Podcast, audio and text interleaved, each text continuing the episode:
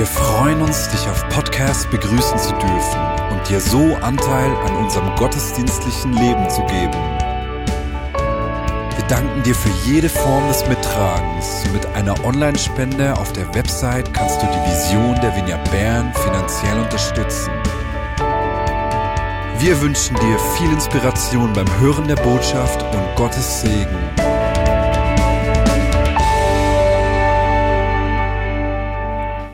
Liebe es, Gott anzubeten. Und wenn wir davon sprechen, Kontrolle aufzugeben, das ist ja etwas, was uns immer wieder herausfordert, aber etwas, was wir leben wollen, ihm die Kontrolle zu geben. Ich, äh, das war mir etwas peinlich. Ich war gerade auf einem Einsatz in Brasilien da konnte ich auch Kontrolle abgeben, üben. Ähm, wie ihr wisst, geschieht bei mir manchmal, verliere ich manchmal Kontrolle über meinen Körper. Das ist mir nicht so ein Problem, wenn die Menschen mich kennen. Wenn die Menschen mich nicht kennen, ist es nicht so angenehm. Und das war dann da eben auch der Fall, so dass wir mehr erklären mussten. Wir lieben ihn. Die Liebe zu ihm ist unser Ausgangspunkt. Er ist unsere Leidenschaft. Er ist meine Leidenschaft. Und wir, ich möchte zuerst gerade mit einem äh, kurzen Dank beginnen, den mir Milton Lucas, der Leiter der Vineyard in Rio mitgegeben, Entschuldigung, in Bauru in Brasilien mitgegeben hat. Der leitet die Bewegung in Brasilien auch.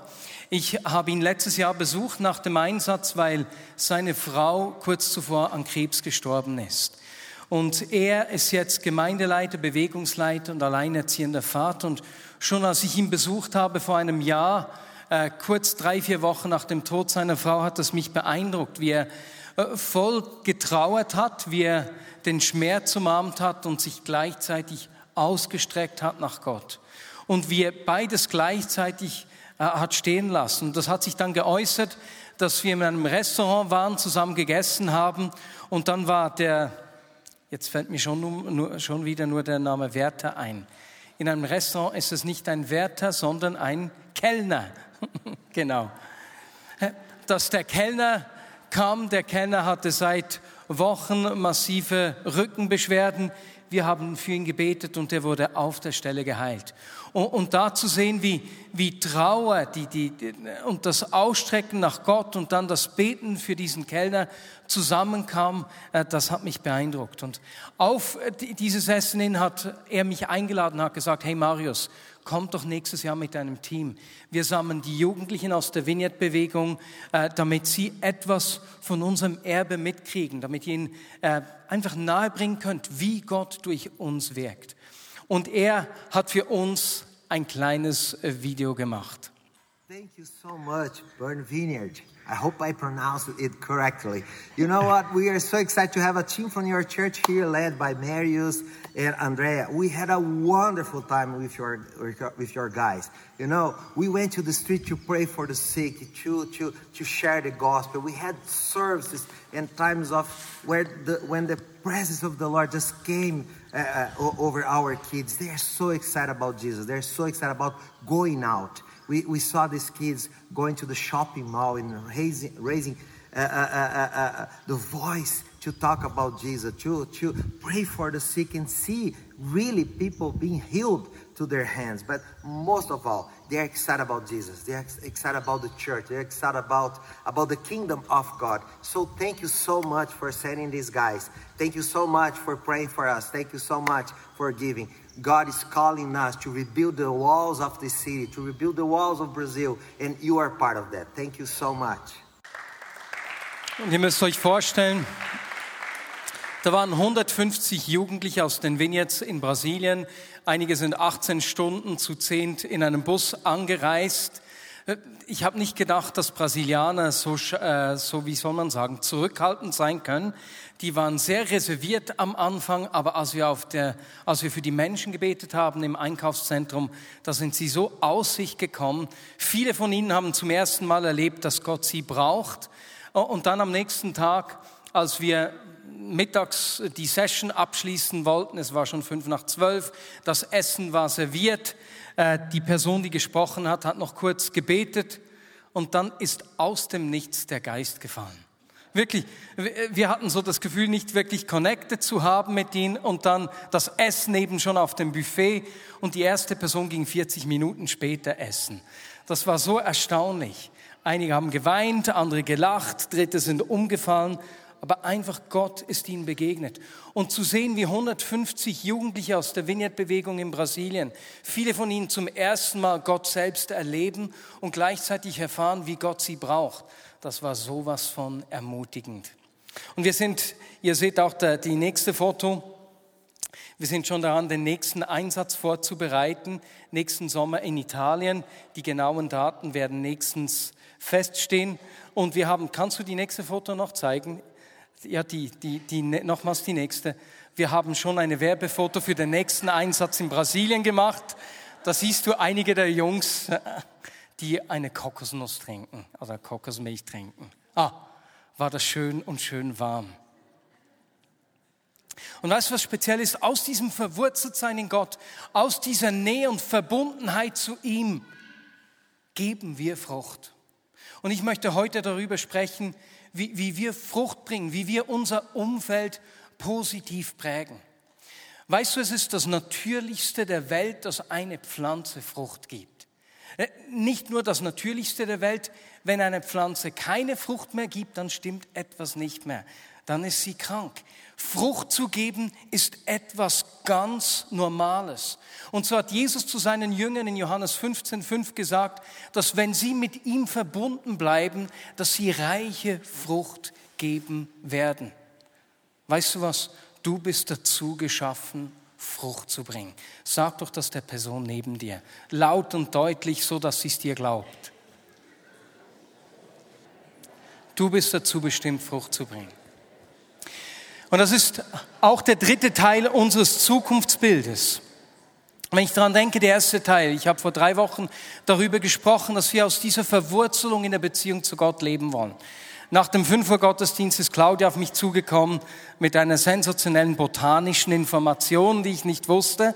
Hast du gewusst, dass Wurzeln konstant wachsen müssen, weil sie nur zuvorderst Wasser aufnehmen können? Und eigentlich dieser Teil, der neu wächst, kann nur zwei Tage Wasser aufnehmen, zumindest eine sehr kurze Zeit. Danach wird es hart und nimmt eine andere Funktion wahr, nämlich Wasser und Nährstoffe zu lagern oder zu transportieren. Aber das heißt, dass Wurzeln konstant wachsen müssen. Und ist das nicht ein schönes Bild für unsere Beziehung zu ihm? Entschuldigung. Die dürfen wir jeden Tag neu pflegen. Die, die Beziehung zu ihm will bis ins hohe Alter jeden Tag neu wachsen. Und ich freue mich auch immer wieder über die Begegnung mit ihm. Ihm im Gebet, im Worship, äh, im Bibellesen zu begegnen, weil meine Beziehung zu ihm fortlaufend wachsen will. Der zweite Teil dieses Zukunftsbildes, da geht es um diese Umgestaltung. Dort, wo er in unser Leben kommt, werden wir verändert. Und durch diese Veränderung werden wir ausgerüstet, Menschen lieben zu können. Durch den Heiligen Geist, der in unser Leben kommt, uns ein neues Herz gibt, der, der, der die Früchte des Geistes wachsen lässt. Und zu guter Letzt damit wir unser Umfeld positiv prägen können, damit wir Bäume, Pflanzen sind, die Frucht bringen. Und diesen Aspekt des Fruchtbringens, den möchte ich heute mit euch anschauen. Ich finde es spektakulär, dass Gott seine Schöpfung so eingerichtet hat, dass wir einander konstant beeinflussen. Ich meine, führ dir das nur vor Augen, den Kreislauf. Ich nehme mal ganz einen einfachen. Wir Menschen, wir brauchen Sauerstoff. Wir atmen, lassen äh, äh, CO2 raus, das ist richtig, oder? Und die Bäume verwandeln den wieder in Sauerstoff. Dieser Kreislauf, wir beeinflussen uns gegenseitig. Und das beginnt schon bei Kindern. Kindern, kleine Babys, die sich noch nicht selbst verbal äußern können, die nicht sagen können, hey Papa, ich bin hungrig, die schreien so lange, bis sie ihre Eltern dazu bringen, äh, ihre Mutter dazu bringen, sie zu stillen. Nicht die Eltern. Beeinflussen, Einfluss nehmen.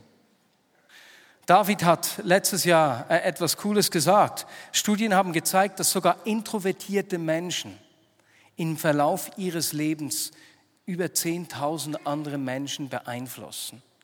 Hey, wenn du introvertiert bist und denkst, ich nicht, über 10.000 Menschen in deinem Leben.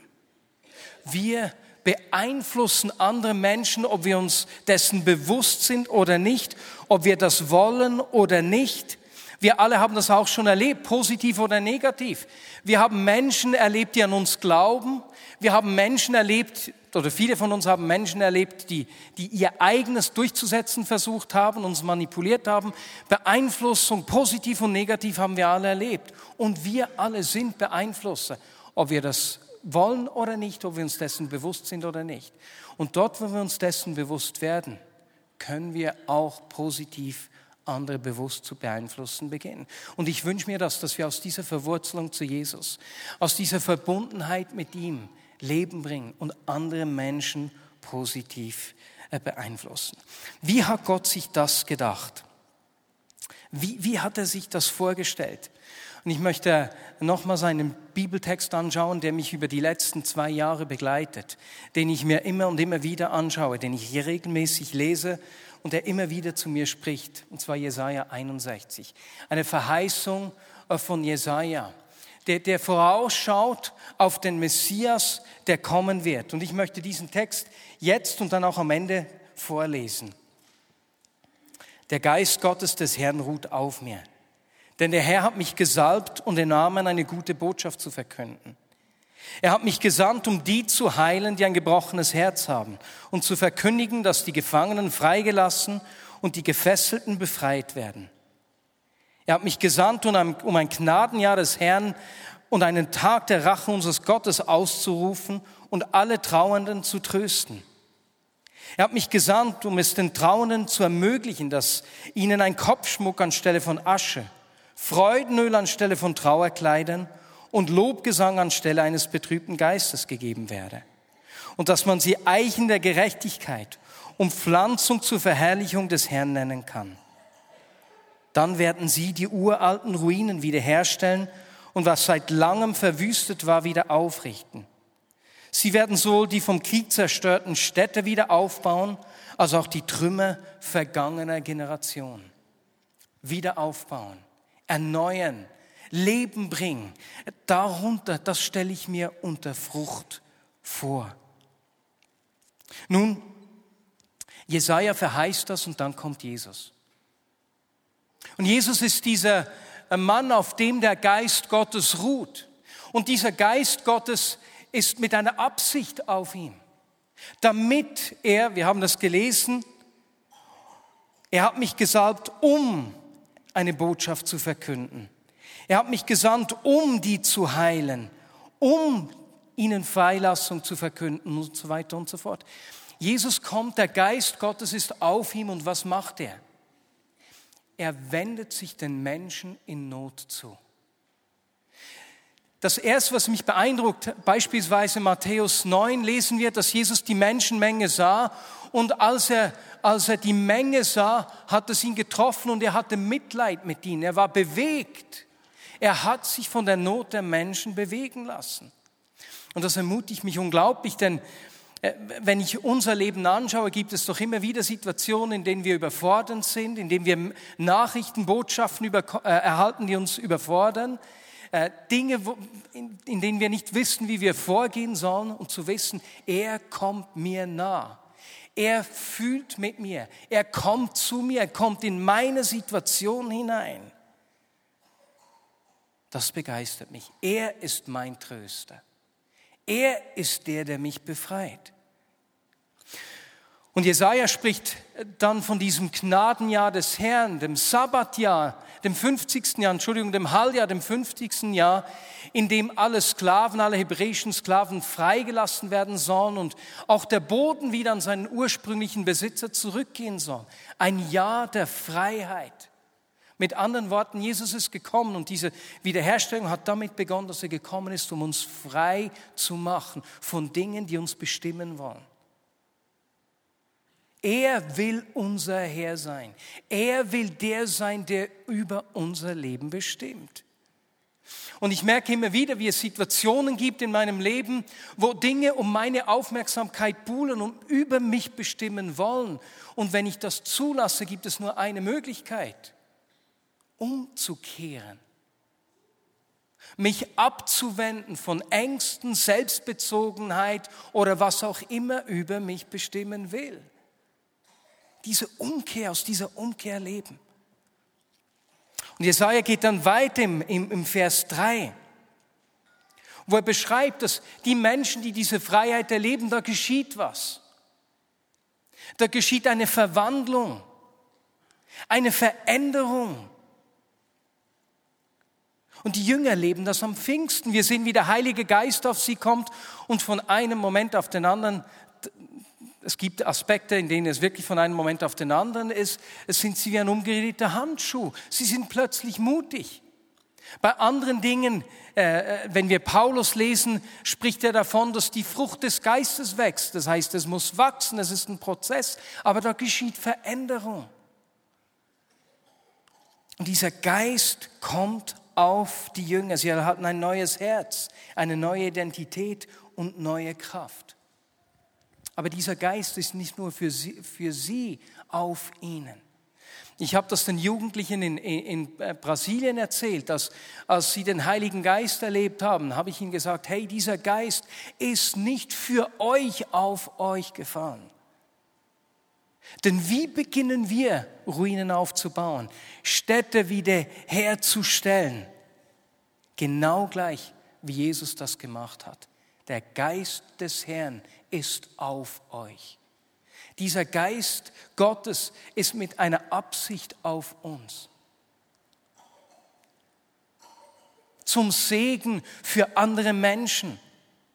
Und bei uns geht das genau gleich, wie das bei Jesus gelaufen ist. Es beginnt damit, Not der Menschen um uns herum wahrzunehmen, uns berührbar zu machen für die Menschen um uns herum.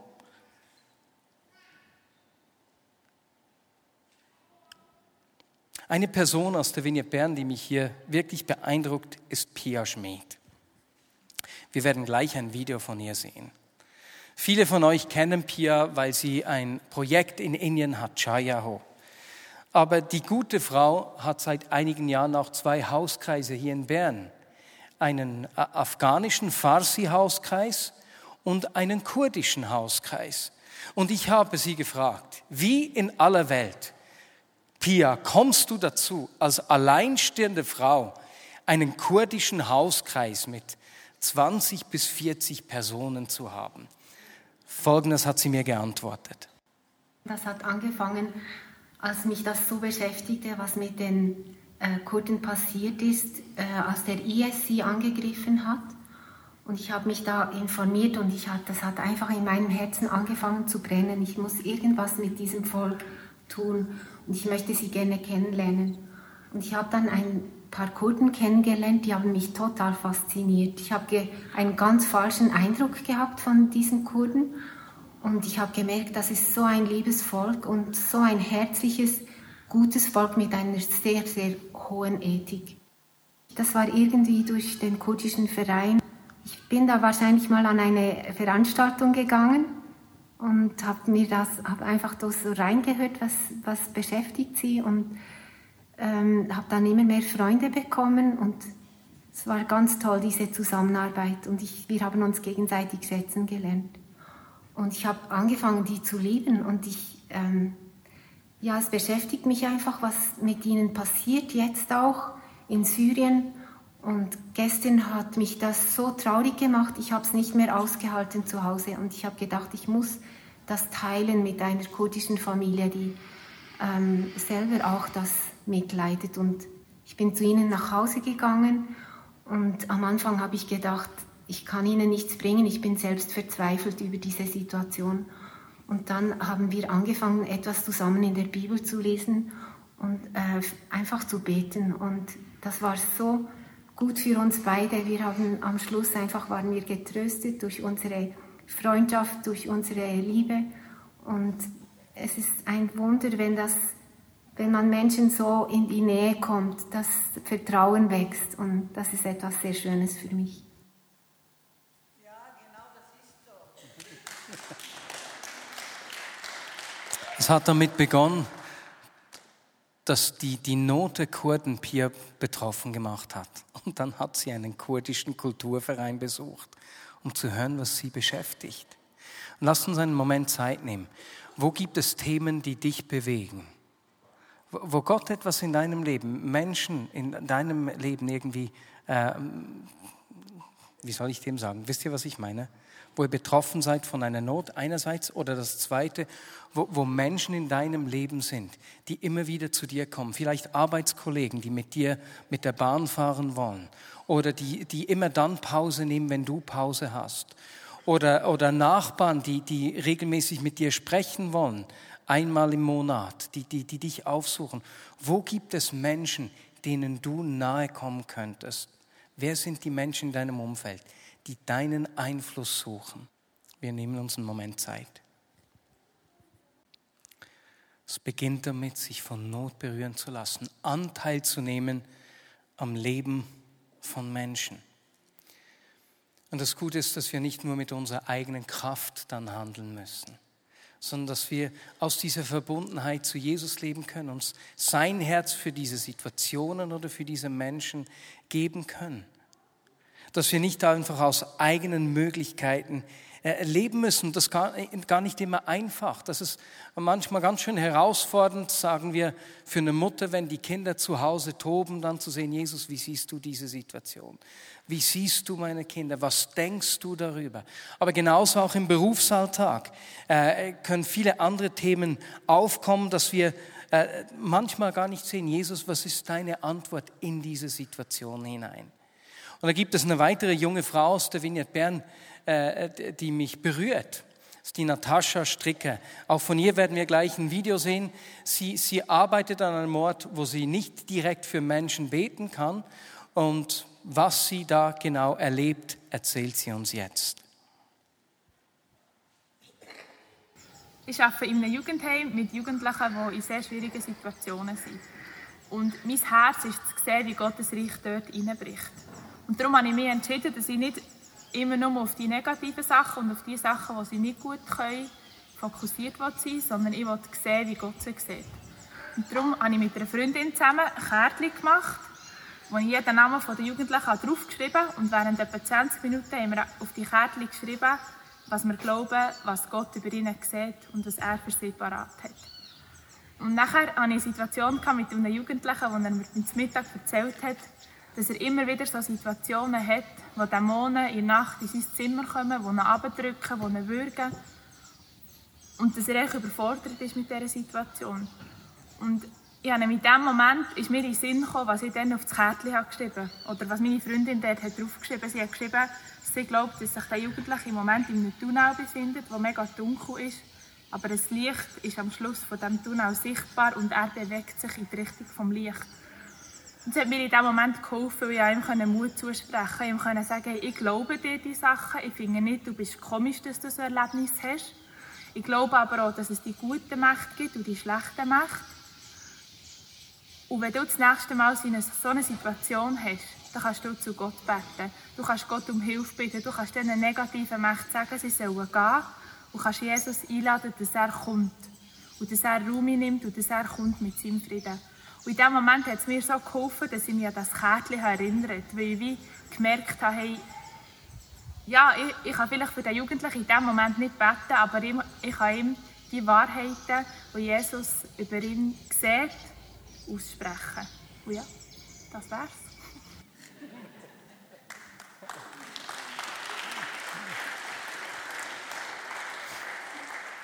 So eine gute Idee, das Ringen seine Perspektive zu erhalten sich bewusst Zeit zu nehmen. Jesus, wie siehst du diese Person oder diese Situation?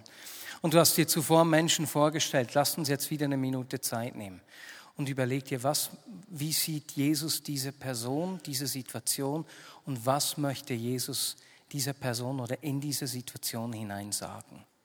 Und Jesus spricht zu uns, nicht nur jetzt, sondern auch wenn wir das in die Woche mitnehmen. Denn wir wollen Menschen bewusst positiv prägen. Jesus, du hast uns eher als Einflussnehmer geschaffen. Wir wollen diesen Einfluss bewusst wahrnehmen.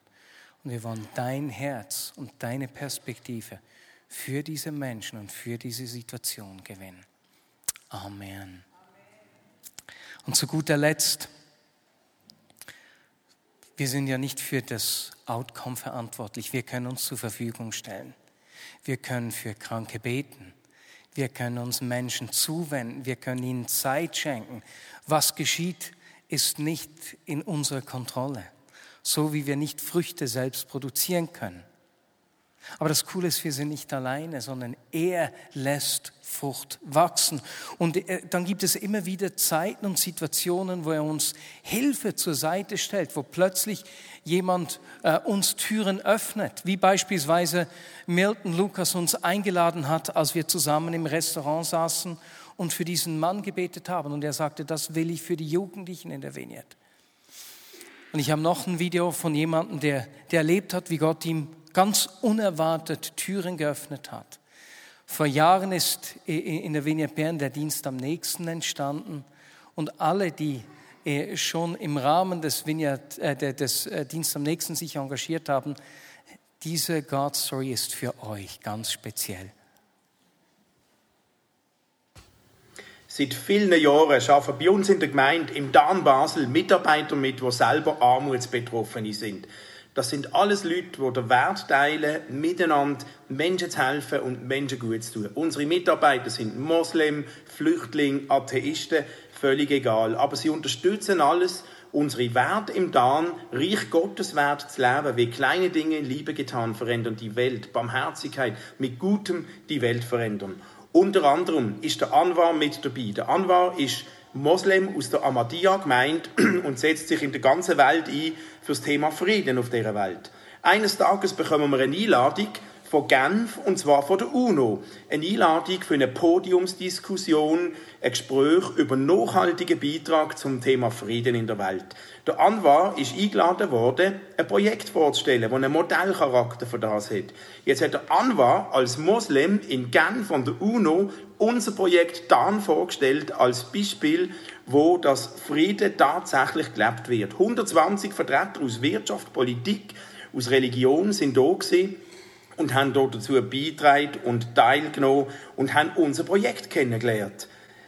Am 19. September ist es soweit gesehen. Dann goes UNO. Wir sind mit einem kleinen Team nach Genf an UNO und können beiwohnen, wie wir Teil werden von einem Netzwerk. Plötzlich sind wir ein Teil von einem Netzwerk zum Thema Frieden in der ganzen Welt und werden jetzt überall eingeladen zu solchen Gesprächsdiskussionen.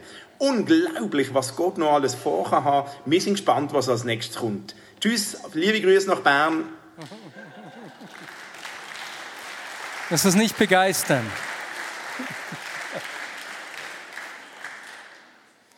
Meine Lieben, wir sind zum Fruchtbringen bestimmt. Wenn wir mit ihm verbunden sind, werden wir reiche Frucht bringen, hat Jesus zu seinen Jüngern gesagt. Und das gilt auch für dich und für mich. Und wenn ich an die Vineyard Bern und ans nächste Jahr denke, dann, dann werden wir die neuen Räume an der Marktgasse beziehen. Und als ich vor vier Wochen oder vor drei Wochen an der Führung da war, ist mir etwas aufgefallen. Weißt du, Gott hat uns ja im Zentrum behalten.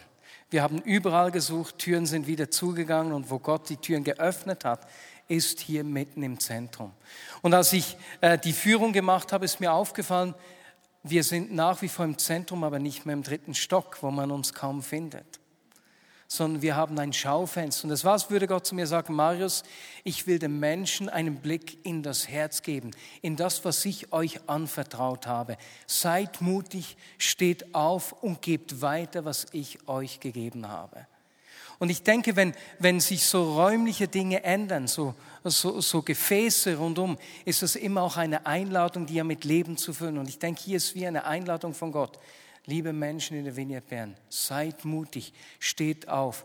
Ich will den Menschen mein Herz durch euch zeigen. Und ich möchte für diesen Mut beten. Und deswegen lasst uns doch kurz aufstehen, wenn du diesen Mut, einen Moment, nur wenn du diesen Mut möchtest, genau. Alle, die sagen, ich bitte für diesen Mut, dann möchte ich dafür beten. Eine, bevor ich bete, eine kleine Anekdote als wir beim Liegenschaftsverwalter waren, hat er uns gesagt, dass ich glaube, der Vormieter kein äh, rollstuhlgängiges WC wollte, weil es zu wenig gibt in der Innenstadt, sonst kommen alle Menschen mit Rollstühlen. Da haben wir gesagt, vielen herzlichen Dank, das machen wir. Ne? Gute, gute Auflage für uns. Jesus, ich danke dir für all die Orte, wo du uns brauchen willst, um Segen zu sein. Brauchen willst, um Menschen positiv zu prägen. Und Jesus, wir, ich danke dir, müssen wir sie nicht irgendwie mit unseren Möglichkeiten prägen, sondern haben wir das zu geben, was du uns selbst gibst. Können wir aus dieser Verwurzelung zu dir die Nährstoffe, die wir aufnehmen, weitergeben. Und Jesus, wir wollen nichts davon zurückhalten, was du uns gegeben hast. Wir wollen auch nicht mit uns selbst so sehr beschäftigt sein, dass wir vergessen, das weiterzugeben, was du uns gegeben hast. Und Jesus, jetzt bitte ich dich um Mut. Mut aufzustehen, Mut Segen zu sein, Mut die Stimme zu erheben für Menschen, die keine Stimme haben, Mut uns zu verschenken, auch mal übers Maß, um Mut aus dieser Abhängigkeit zu dir zu leben und auf deine Stimme zu hören, wo du zu uns sprichst, Jesus. Ich danke dir dafür, Herr. Amen. Amen. Du darfst dich nochmal setzen und ich lese Jesaja 61, 1 bis 4 zum Schluss nochmals vor, damit du diesen Text mitnehmen kannst.